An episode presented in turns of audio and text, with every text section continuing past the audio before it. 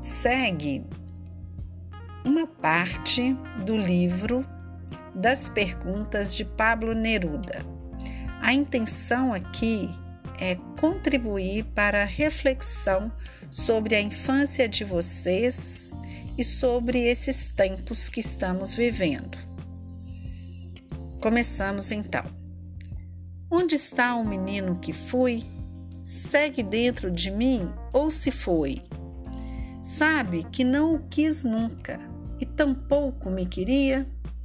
Por que andamos tanto tempo crescendo para separar-nos? Por que não morremos os dois quando a infância morreu? E se minha alma tombou, por que permanece o esqueleto?